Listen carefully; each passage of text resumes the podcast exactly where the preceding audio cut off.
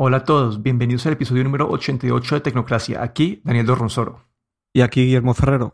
Bueno, hoy es un tema, no es el típico de nosotros de cubrir un, lanzamiento de un producto o reseñas, sino que vamos a hablar algo más de lo que pasa en la industria de la tecnología. Y eso tiene que ver con el, con el venture capital o el capital de riesgo. ¿Y por qué queremos hablar de esto? Porque es algo que ha estado en las noticias últimamente, es algo que, no sé, que, que afecta como las compañías están saliendo y afecta la competencia, afecta a los, no solamente a los, a los emprendedores, sino que también a, los empleados de esas compañías. Entonces, primero quería empezar como que, ¿cómo es el típico camino de un, de un, un emprendimiento nuevo? Y es una compañía que tiene una inversión al principio pequeña para, para no sé, para cubrir el desarrollo y los gastos cuando está arrancando y poco a poco van reinvirtiendo sus ganancias para seguir creciendo. Este es el camino típico, es lo que venía pasando hace mucho tiempo y lo que la mayoría de compañías pequeñas hacen. Pero hace, no sé, hace unos ya 10 años, esto ha empezado a, cambiar un poco y este capital de riesgo ha tomado una dirección nueva. Y, y esta dirección nueva, pues hay, hay una persona que es como un clara o un claro líder en este segmento que se llama Masayoshi Son, que es el, pues el, el dueño o el CEO de, de SoftBank. Y, usan, y lo, llaman el vaquero de los unicornios. Es una persona que ha empezado a invertir billones de dólares en, en compañías, en emprendimientos, con una filosofía de get big fast, de crecer rápidamente, como que crecer a cualquier costo. Entonces, como que esta es la introducción, ¿no? Como que antes una compañía tenía una inversión más pequeña y lo utilizaban para empezar como que a cubrir costos de desarrollo, costos de los primeros costos, mientras que la compañía empezaba pues, a, generar sus propios ingresos para reinvertirlo luego.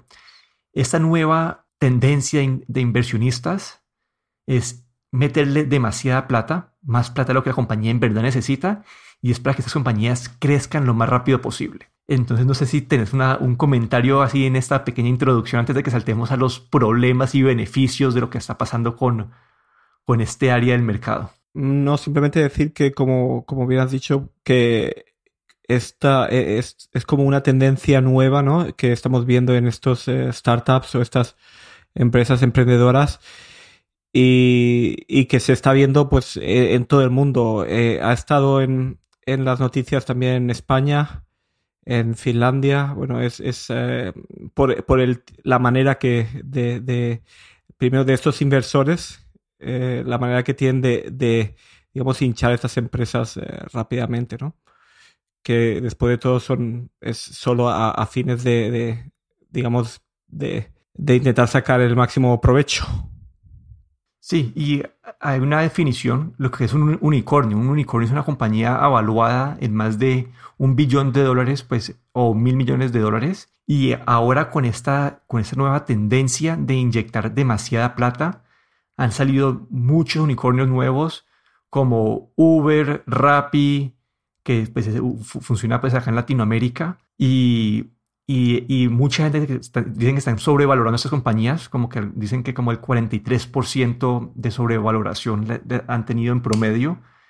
Pero ahora hay, hay, varios, hay varias áreas de preocupación. Que y primero hay que empezar por la competencia. Hay dos, pues, hay dos áreas grandes y la primera es la competencia. ¿Qué quieren hacer estas compañías? No? Entra una compañía como Uber al mercado y, e invierten miles de millones de dólares en esa compañía dicen que el, como el 63% del costo de lo que le pagan a los, a los conductores de Uber lo están pagando los, inversionistas. Es decir, que los usuarios que utilizan Uber para, para como un método de transporte, en verdad no, no están pagando pues todo el, el trayecto completo y, y, lo están subsidiando los inversionistas.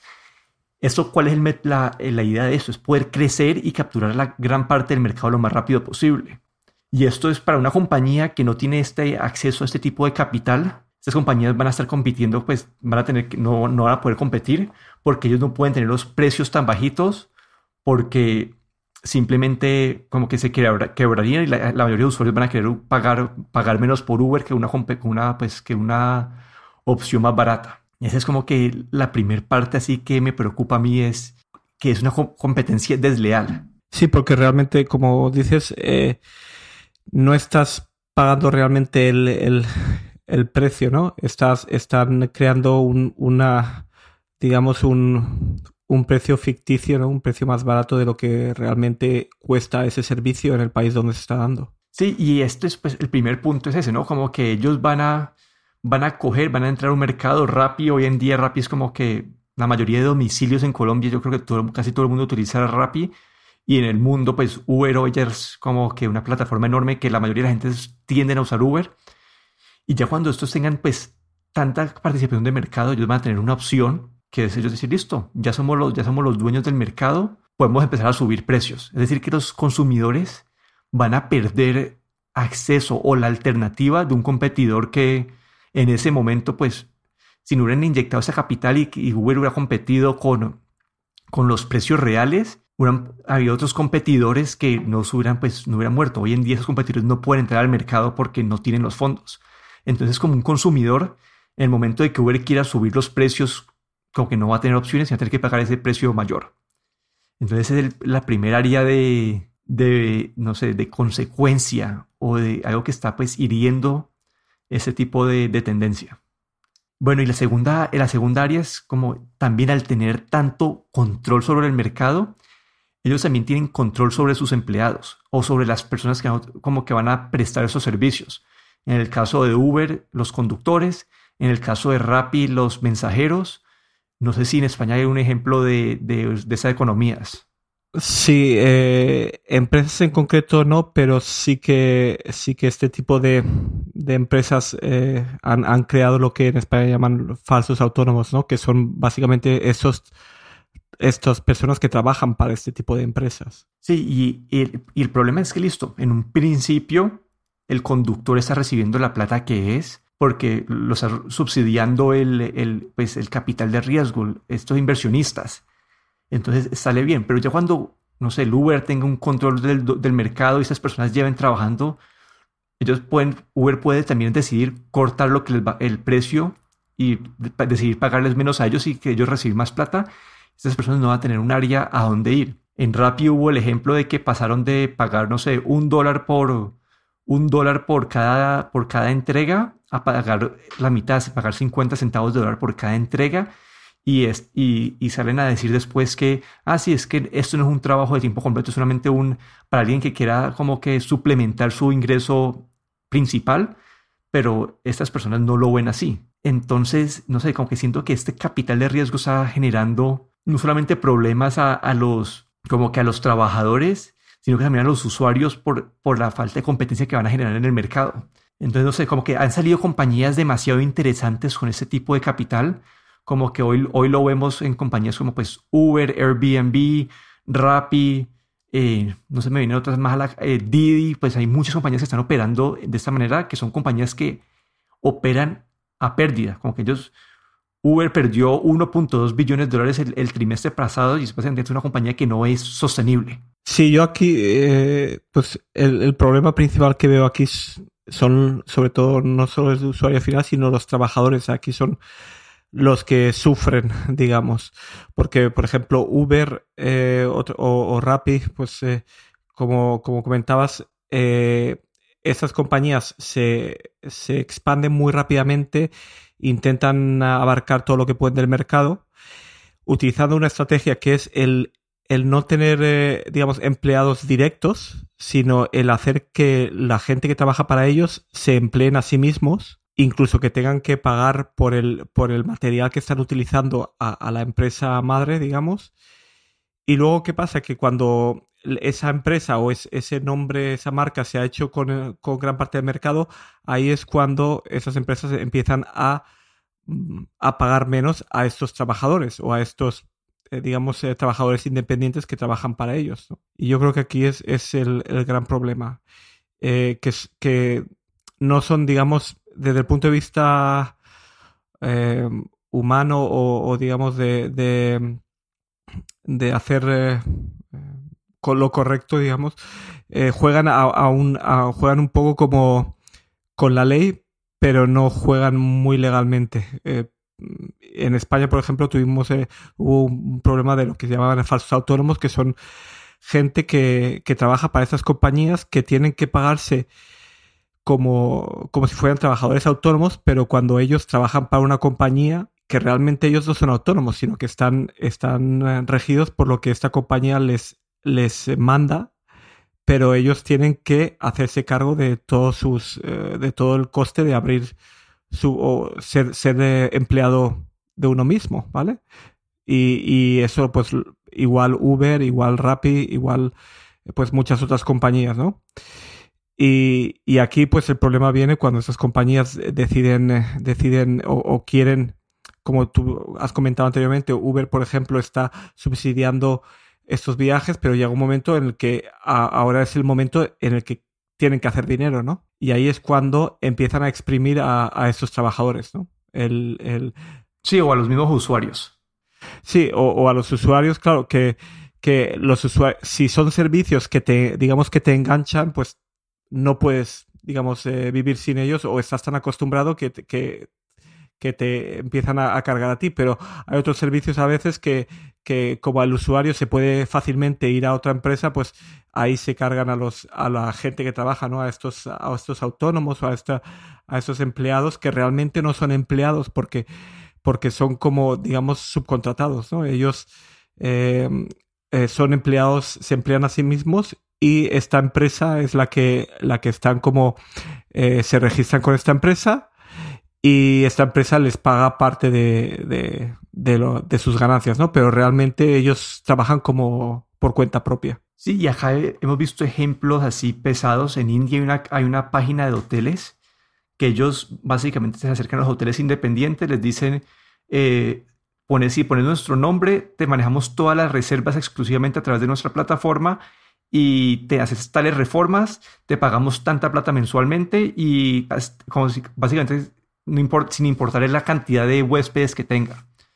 Y hay personas que hicieron esas reformas, tal, pasó tal cosa, y después simplemente no dejan de recibir esa plata por, por X o Y motivo. Entonces hay, hay un ejemplo de una persona que invirtió y ahora está pues casi que a la quiebre perder el hotel porque la compañía de, le dejó de pagar. En Rappi hay ejemplos de, de que para estos usuarios, los, los rapitenderos o los mensajeros, ellos tienen pues su herramienta de trabajo principal es como que la moto, ellos ponen, ellos tienen que comprar su propia moto, tienen que pagar su propio pues maletín o, caja para los despachos, también tienen que pagar su propio celular y cualquier cosa, cualquier cosa que le pase a estas cosas no están cubiertas pues por la compañía y también pues tienen el riesgo de accidentes y todo esto. Entonces, no sé, siento que, y bueno, en Uber, como ya lo dijimos, como que Uber tiene un precio subsidiado, que en este momento no es un precio real, no sé si no sea un precio real por el hecho de que todavía tiene muchos costos legales, pues por las grandes peleas, o simplemente es un costo por ahora demasiado bajo que ellos están mandando al mercado para, pues, para matar la competencia. Entonces, no sé, siento que es un tema complicado. No, que, que el, yo creo que, que aquí el, hay un problema muy grande y es la gente que básicamente eh, esos eh, empleados, ese dueño de, un hotel o ese, esa persona que tiene su moto y, hace ese servicio, que llega un momento a, dedicar todo su tiempo a, estas empresas. Y cuando estas empresas eh, cortan la, a la mitad lo que les pagan por trayecto, pues esa persona inmediatamente se queda con la mitad de salario, ¿no? Y, y mucha gente pues lo, da todo, ¿no? Eh, se, trabajan 100% para esa compañía, ¿no? Y, y, ellos no pueden controlar lo que esta compañía haga, aunque so, porque no son empleados directos de la compañía. Sí, aquí es un tema de qué se puede hacer. Y yo he estado, yo tenido esa discusión con amigos, especialmente con la parte de Uber, y es que el, pues, el gobierno los tiene que regular. Esto no, no sé si una, hay una herramienta exacta para hacer esto, pero mi idea es como listo, poner un mínimo que puedan cobrar Uber y un taxi por trayecto, así como, y pues, pues, un mínimo pues decente que sea algo sostenible y la compañía pues está obligada a recaudar ese mínimo para que le pueda pagar a los conductores. Así ellos quieran cobrar menos, que no puedan hacerlo porque al final ese costo no es sostenible y va, es competencia desleal y al final puede perjudicar también a los conductores o a los, a los contratistas de esas compañías.